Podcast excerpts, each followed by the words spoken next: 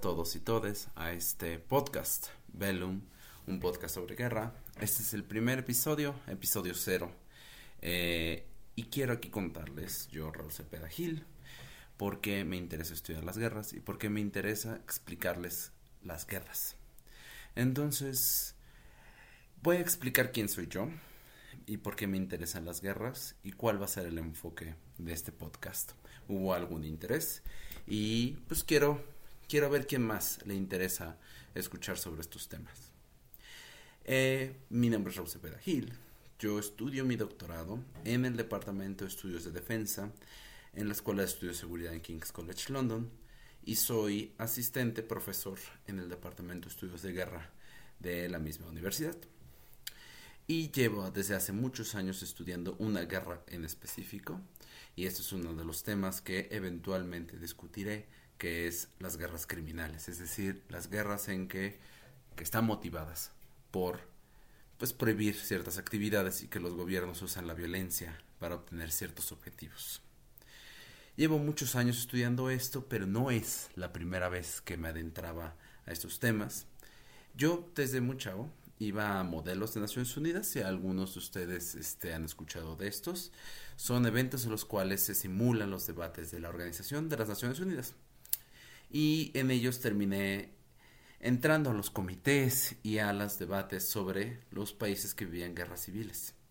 Entre ellos, eh, varias guerras civiles que habían hecho que los países prácticamente no tuvieran gobiernos y tuviese entonces que la Organización de las Naciones Unidas con muchos otros aliados internacionales a reconstruir países.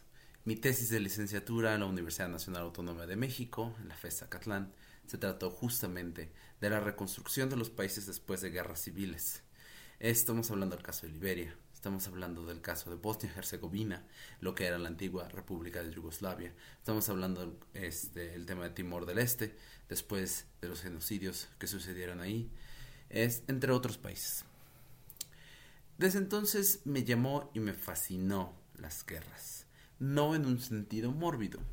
Curiosamente, yo no soy una de esas personas que disfruta las películas de guerra. Sí, he visto algunas, sí me gustan. Y creo que a muchos de ustedes seguramente les gustan las películas de guerras. Eh, quizás algunos de ustedes no. Yo las encuentro perturbadoras, eh, difíciles.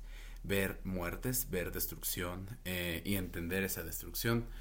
claramente, visualmente me causaba problemas. Pero lo que me interesaba era más bien cómo y por qué una sociedad termina usando la violencia de manera extrema. Esa fue la razón esencial por la cual me comenzaron a interesar. Les puedo decir yo, soy un politólogo, eso quiere decir estudio los fenómenos políticos y la organización del Estado y la sociedad en general en, en, los márgenes de un territorio. Me parecía fascinante la idea de las guerras, sin embargo, sobre todo, no, sin embargo, más bien sobre todo, porque eran los momentos en que se construyen los países.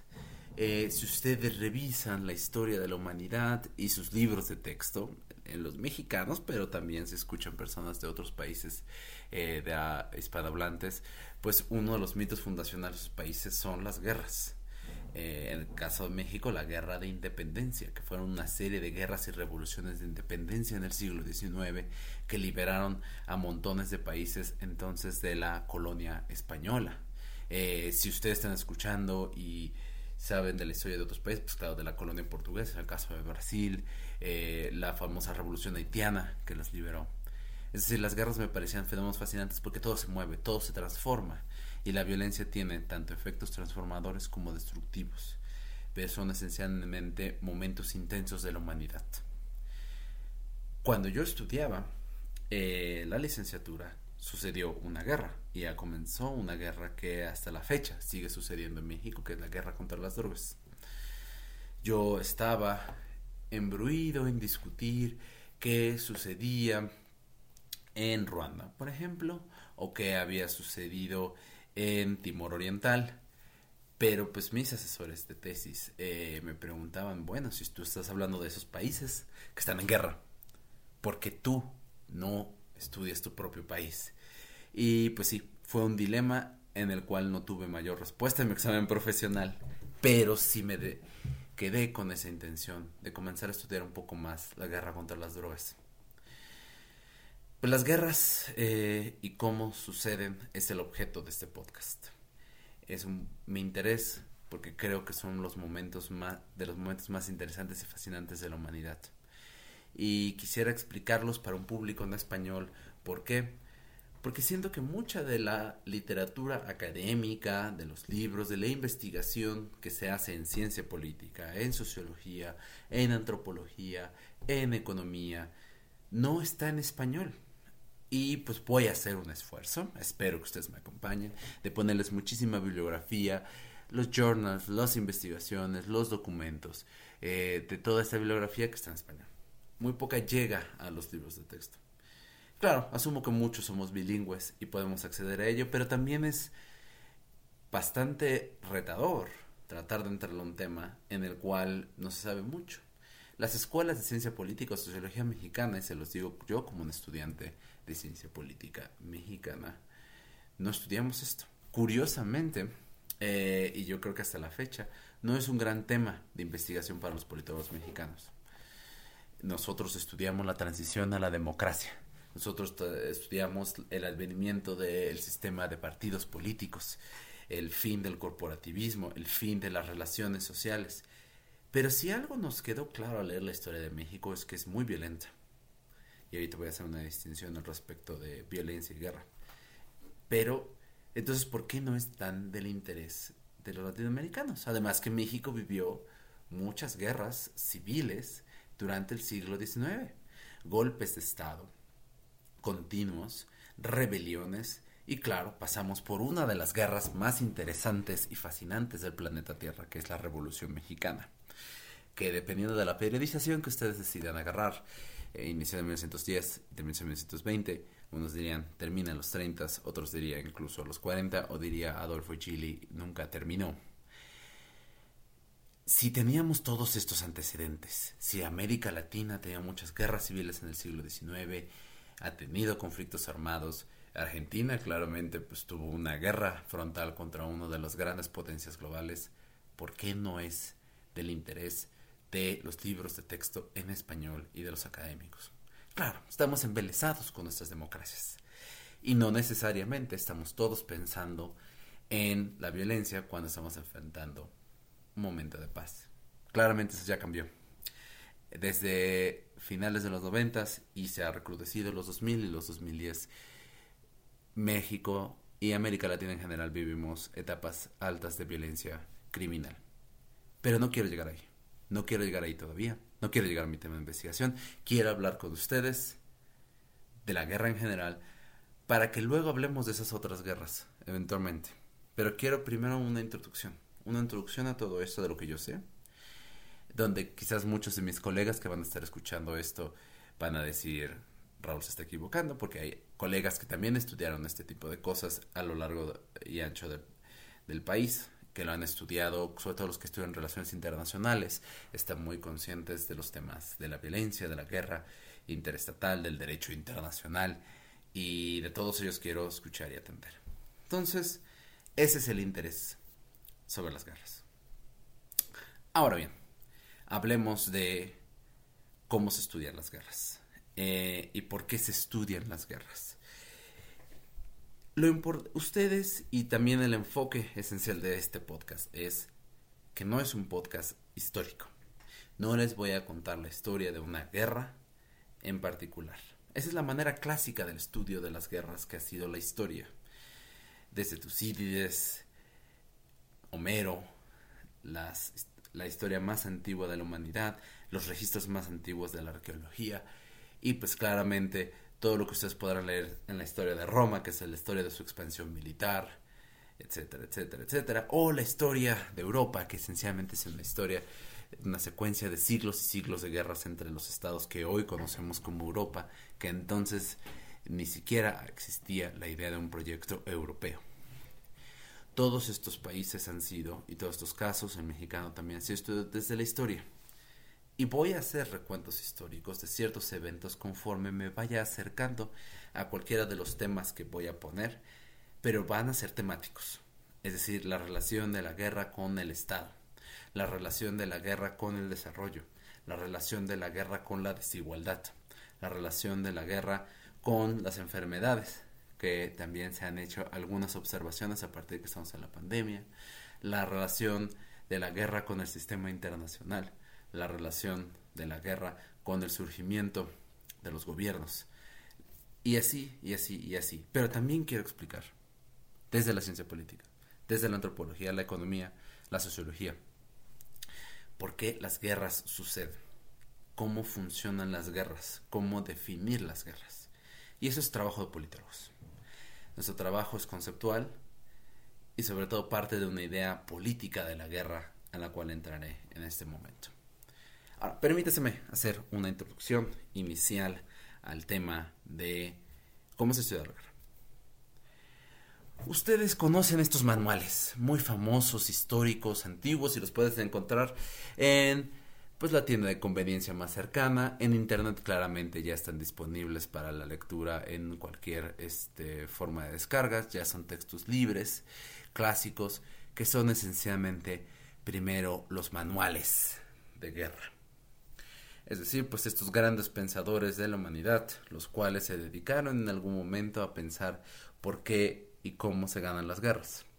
Los dos casos que ustedes han de tener en la cabeza justo en este momento es el arte de la guerra de Sun Tzu y el arte de la guerra de Maquiavelo. Los dos libros son algo que se le conoce en la literatura académica como manuales de estrategia militar. Y vamos a desglosar muchos términos a lo largo y ancho de este podcast. Pero por dejarlo simplemente era como de la manera más técnica posible, pero también desde la planeación para los príncipes, que es el caso de Maquiavelo, o para los emperadores, es el caso de Sun Tzu, tratan de explicarle a el gobernante cómo ganar una guerra. Si, si se enfrentaba a la guerra por casualidad, es decir, sus enemigos venían a atacarlo, o por el otro caso que haya una intencionalidad de expansión territorial, que esa ha sido una parte importante de las motivaciones esenciales de la guerra. Bueno, ¿cómo ganarlas? Los manuales de estrategia militar pues, se han terminado en muchos lados analíticos y no analíticos. Pues muchos de ustedes quizás lo leyeron como una forma de enfrentar la vida, como manual de superación personal.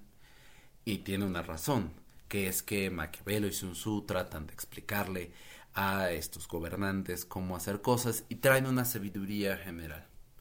Los manuales de estrategia militar y esa manera de estudio son profundamente históricos. Si ustedes leen tanto El arte de la guerra de Maquiavelo, los discursos sobre la década de Tito Livio, que habla sobre la historia romana a partir de estos ejemplos de la década de Tito Livio, o el mismo Sun Tzu, ellos van a agarrar ejemplos de la historia de batallas fracasadas, batallas ganadas, em, guerras concluidas, negociaciones, ceses el fuego, etcétera, etcétera, y van a sacar esencialmente fórmulas generales de cómo ganar las guerras.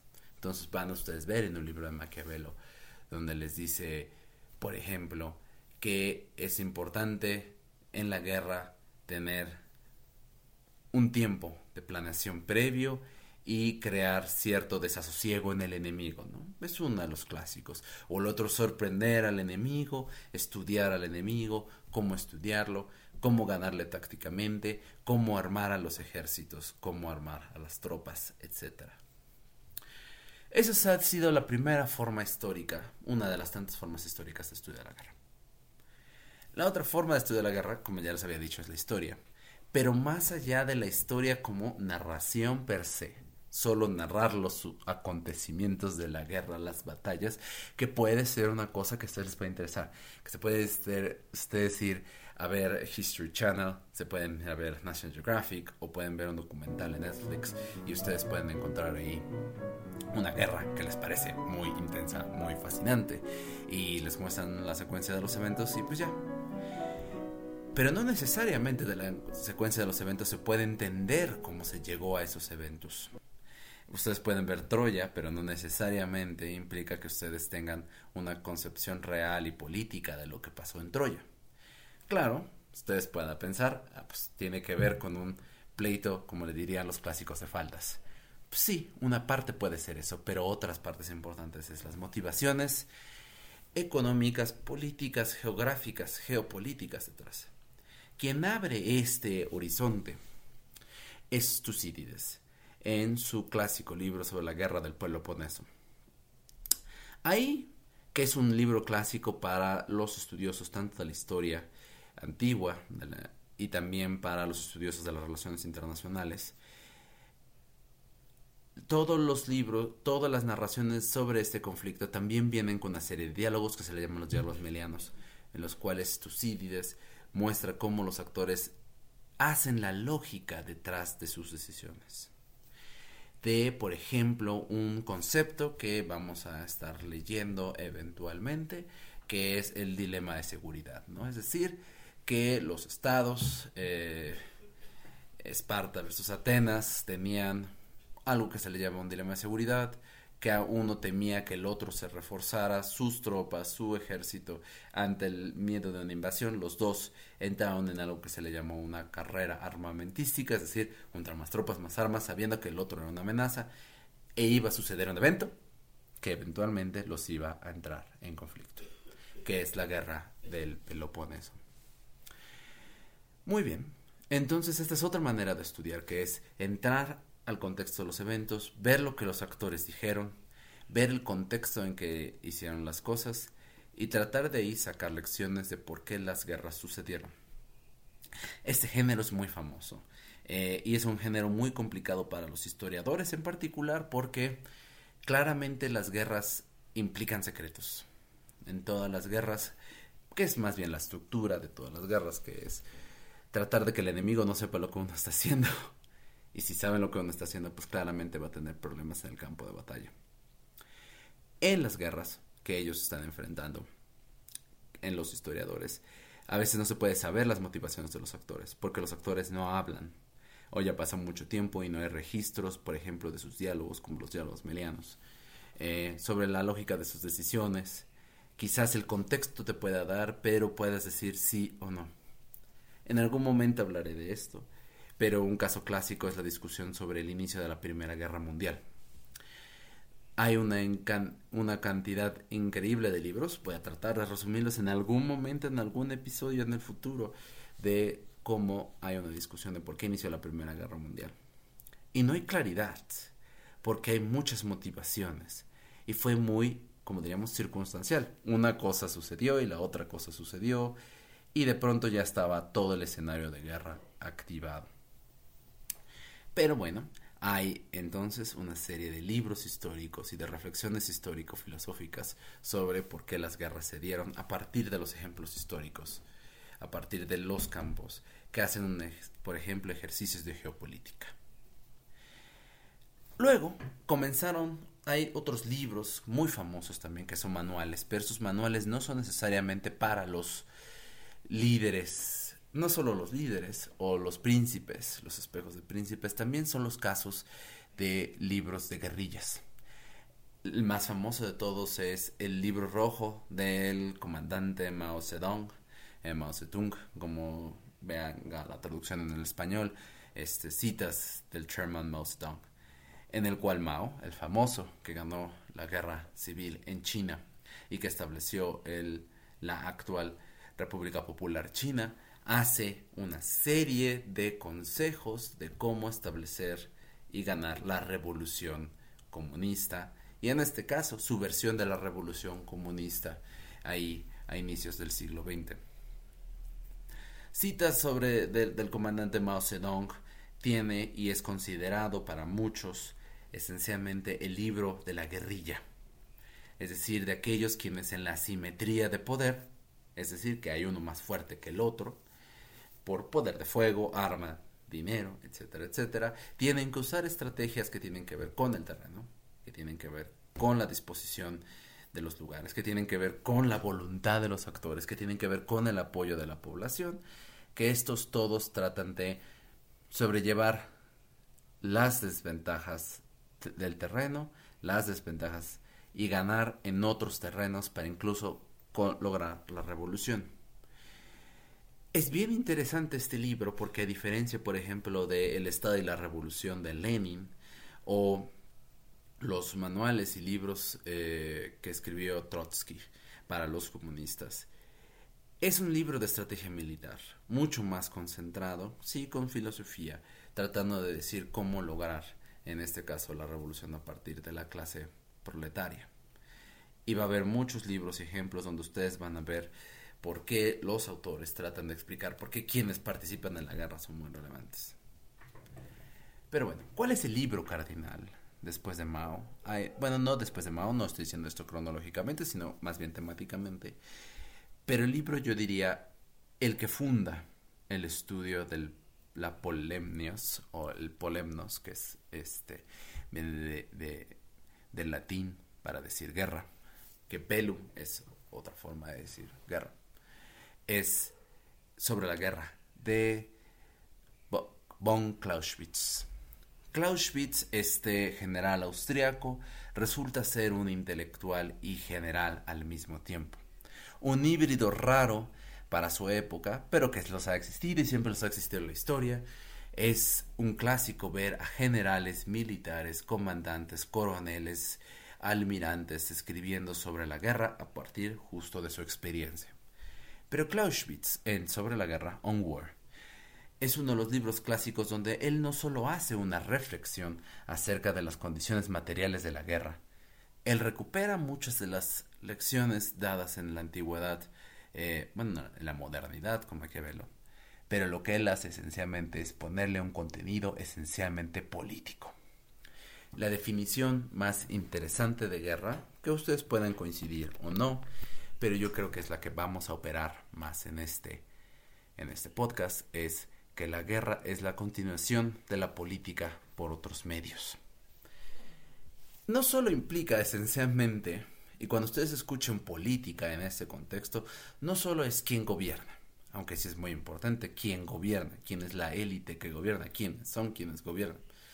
Pero la política también es una serie de disputas y conflictos sobre, por ejemplo, el orden de las cosas, la distribución de los recursos, la distribución de la sociedad, la concepción del Estado, los, eh, las fronteras del Estado mismo.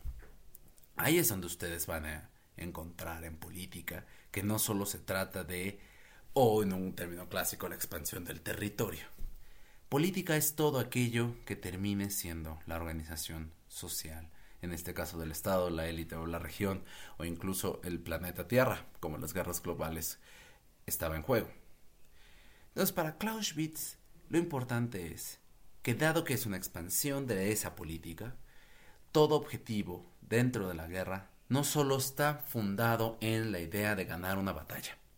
Es decir, uno no solo llega a la batalla pensando que esa batalla te va a hacer el triunfador y vas a ser, en este caso, Alejandro Magno expandiendo el territorio, o el emperador Adriano expandiendo el territorio, o Federico el Grande. También vas a encontrarte con un objetivo que puede ser esencialmente las autodefenderte de tus oponentes. Continuar con la existencia del Estado, como diría Maquiavelo, es la razón del Estado. Esencialmente tiene que permanecer y ese es el objetivo central de todo político, de todo líder de país. Pero quizás la expansión territorial, obtener más recursos, controlar, controlar ciertas poblaciones o, o en otros casos este, todavía mucho peores como establecer un orden internacional en el cual el país es usufructuario que esa fue la motivación de las guerras coloniales, ¿no? Lo que le llamamos la repartición de África esencialmente fue política sin otros medios, porque todos los países sabían que si querían repartirse África tendrían que entrar en un conflicto armado, que no quisieron y al final se tuvieron que repartir África. Pobrecitos, diría uno, pero no. Esa es parte de la crueldad política, terrible crueldad política de la guerra o de evitar la guerra. Entonces, Clausewitz es quien funda esta parte esencial de los estudios sobre la guerra, que al día de hoy inspira a muchos hasta el día de hoy para entender y analizar los conflictos armados. ¿Cuáles son los objetivos ulteriores y la organización de los recursos disponibles para eso? Todo eso se le conoce hoy como los estudios estratégicos, como hacer una cierta planeación para lograr ciertos fines. La guerra en muchos momentos se gana antes de la misma guerra. Tener recursos, saber, tener inteligencia, tener a las tropas. Si ustedes piensan hoy la guerra en Ucrania, no voy a meterme mucho a temas de actualidad porque pues las guerras que están sucediendo pues claramente son impredecibles y ahorita les diré por qué.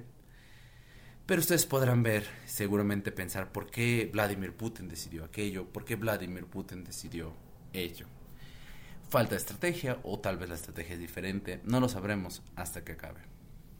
Bueno, de ahí sigue una serie de historiadores de la Universidad de Oxford, dirigidos entonces por Michael Howard, que es un ex militar y historiador de la guerra de Oxford, que decide sencillamente estudiar las causas de la guerra.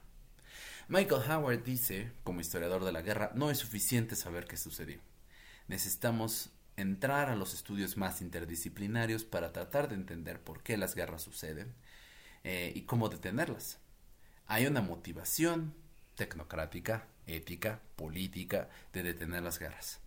Michael Howard escribe una serie importante de ensayos los cuales habla de la estrategia de los conflictos internacionales y contribuye a la literatura inicial que existe en relaciones internacionales sobre por qué las guerras suceden. Si ustedes leen eh, si ustedes estudian relaciones internacionales se darán cuenta que las motivaciones esenciales de los actores es evitar la guerra y cómo conseguirla y cómo hacer que los estados, los países se relacionen entre sí. Michael Howard dice tenemos que entender con, las consecuencias pero también los orígenes de la guerra para entenderla mejor y en algún momento asesorar. Michael Howard fue el fundador justo del departamento donde doy clases, en el Departamento de Estudios de Guerra de King's College, London. Ya más cercanos al siglo XX, hay una serie de autores también, los cuales estudian la guerra con otras motivaciones o, o más bien estudian la contraparte de la guerra, que estará siempre presente a lo largo de ese podcast y se tardó un rato en aparecer, que es la paz. Johan Galtung eh, académico escandinavo, escribe una serie de artículos tratando de definir qué es la paz. La paz es la ausencia de conflicto. Eh, pero también es que haya un cierto acuerdo social para que las cosas sucedan. Lo que le llamamos orden, lo que le llamamos sociedad, es esencialmente la paz en algún momento. Pero también dice Johan Galtung en un famoso artículo, estará en las notas de este podcast.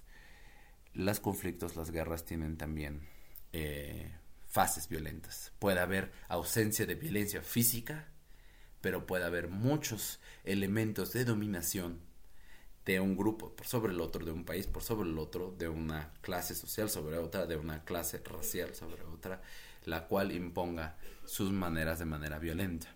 Y quizás no haya guerras, pero sí haya mucha violencia. Eh, el caso más claro, por ejemplo, a ustedes se les puede ocurrir, es la represión del sistema legal y político en el apartheid en, en Sudáfrica, después de que Sudáfrica obtiene la independencia del Imperio Británico.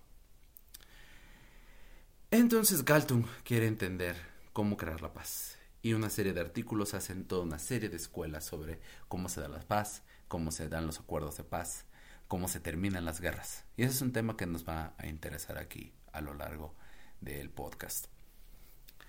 Hay otro libro muy relevante, que muy en sentido de Michael Howard, que quizás no leemos tanto los estudios de conflicto, pero es un libro histórico, que es Las consecuencias económicas de la paz, que es un libro escrito por John Maynard Keynes, eh, famoso economista que fundó prácticamente una escuela en la economía que John Maynard Keynes, como intelectual británico en Cambridge, se vuelve muy famoso no solo por sus escritos sobre la teoría general eh, del dinero y el interés, también se vuelve muy famoso porque él es un actor intelectual y político relevante, es delegado en la Conferencia Internacional de Bretton Woods al inicio del siglo XX que estableció el sistema financiero internacional que hoy vivimos y conocemos en el planeta Tierra.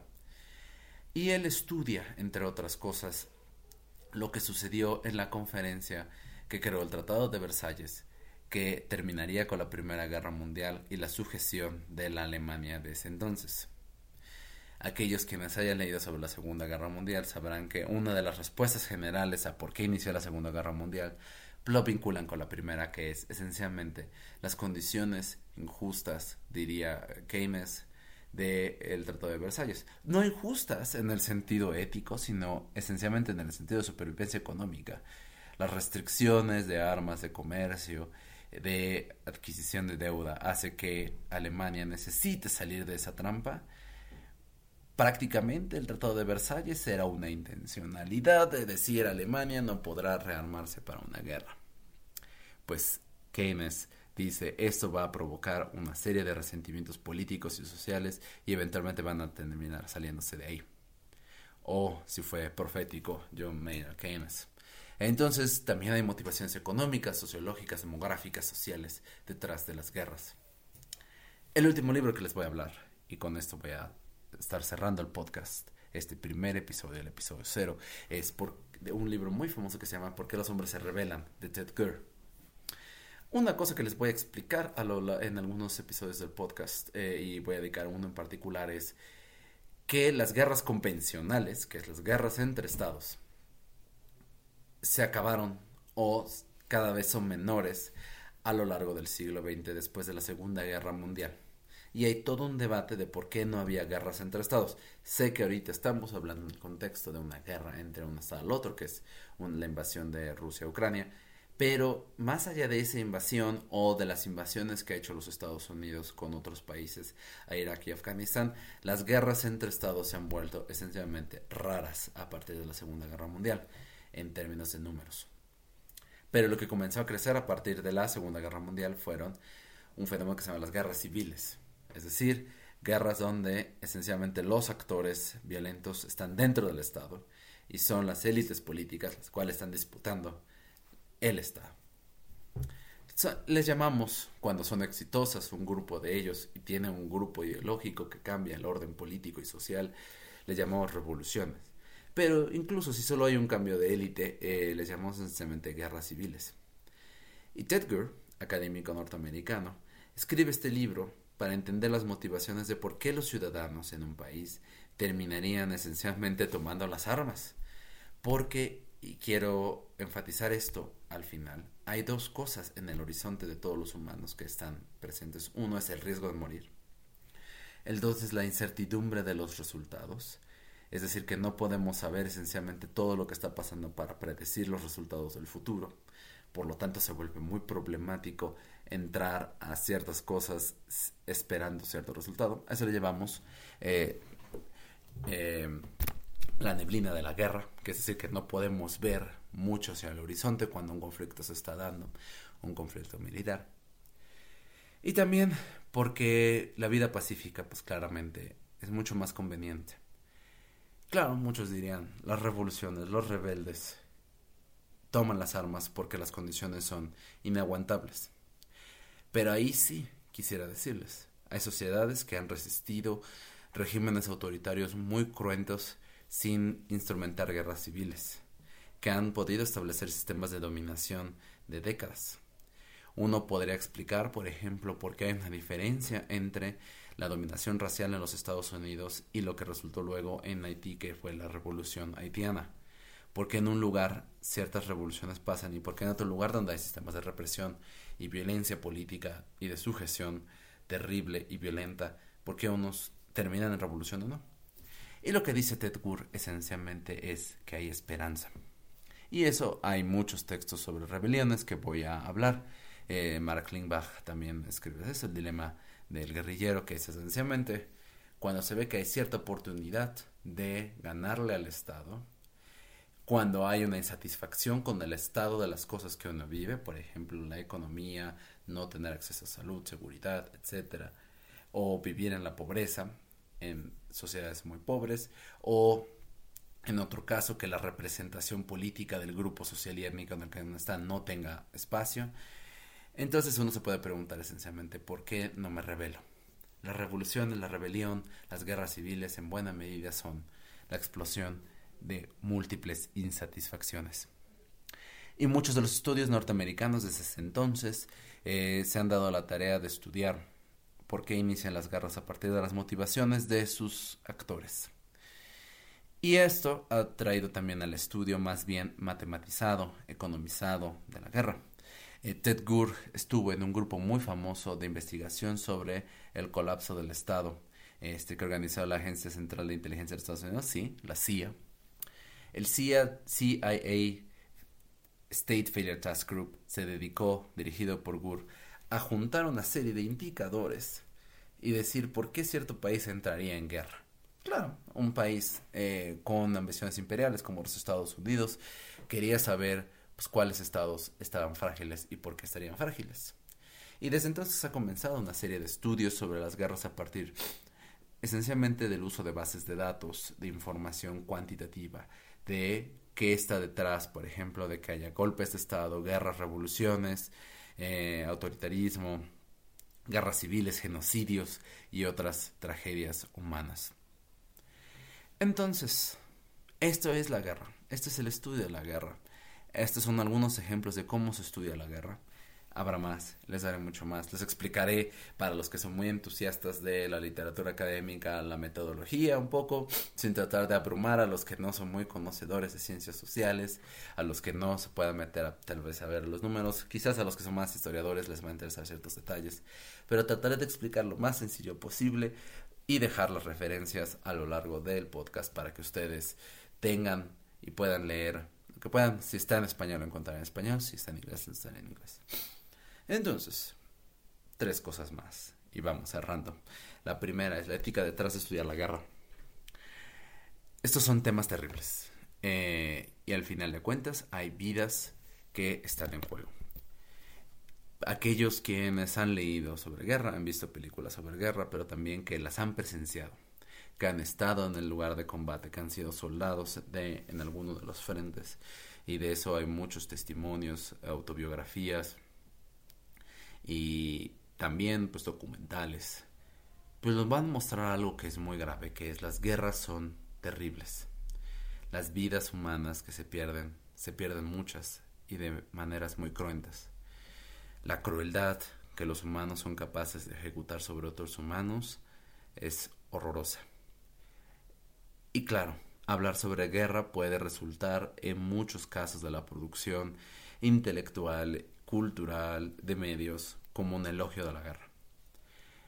Yo como académico yo no elogio la guerra. No creo que sea es estrictamente necesaria. Creo quizás en un cierto pesimismo histórico que suceden y ya que hay un elemento incontrolable en la historia de por qué las guerras se dan. Pero, a final cuentas, creo que hay que hablar de la guerra porque es un fenómeno humano. Y es un fenómeno que todos debemos conocer. Porque quizás en algún frente ético tengamos en nuestro ver la respuesta a cómo enfrentar la guerra.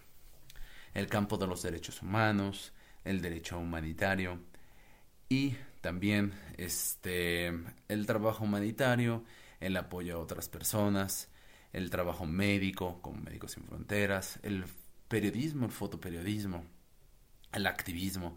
Son campos que han discernido sobre la guerra y han decidido al menos ponerse de lado, que yo creo que es el lado siempre correcto, a pesar de todo que es el lado de las víctimas violentas de los conflictos, más allá de las grandes implicaciones políticas de ellos.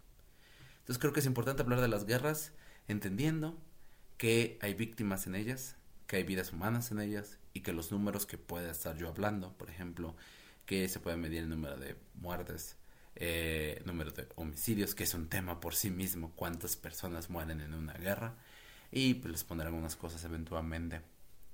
Es terrible y hay que tratarlo con la mayor seriedad posible. Hay que tratarlo con la mayor seriedad posible. Bueno, como ya les dije al principio, el objetivo del podcast es decirles tratar de enseñar un poco sobre lo que sé sobre las guerras, de tratar de iniciar una discusión pública en el público hispano, hispanoparlante sobre qué son las guerras, cómo se estudian, cómo las entendemos, también para difundir conocimiento y también para, pues, esencialmente, estimular eh, el debate intelectual más curioso.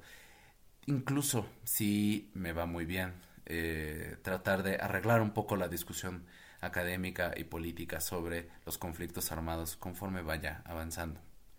Entonces, para resumir, voy a ser temático. no voy a ser histórico, no voy a ser secuencial, pero va a haber discusiones históricas y también va a haber historias políticas y va también a haber narraciones y va a haber eventos, pero sobre todo el objetivo es tratar de explicar qué está detrás de ello, explicar, explicar, explicar y también decirles quizás con la mayor de las humildades que quizás no sé por qué suceden ciertas cosas, pero para eso estamos los investigadores, para saber por qué.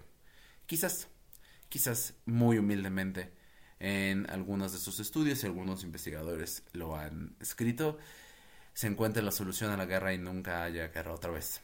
Y eso creo que sería ideal. Pero incluso eso para los revolucionarios sería precluir uno de los instrumentos más importantes de cambio social. Entonces, quizás lo que quisiera es no pensar en violencia. Último tema de temático. La distinción esencial que quiero hacer de la guerra es física, es violencia, es muerte. Quiero ser muy franco en ese límite teórico intelectual. Es un criterio de demarcación. No voy a usar guerra para la palabra guerra para decir o explicar cualquier conflicto por ejemplo, ustedes pueden ver en medias la guerra entre tal y tal, ¿no? Dos personajes o dos frentes históricos que en realidad es una disputa política pacífica electoral, ¿no? Eh, la guerra de spots. Eh, recuerdo hace algunos años escuché en México. No, no, hay que tomar la palabra con seriedad.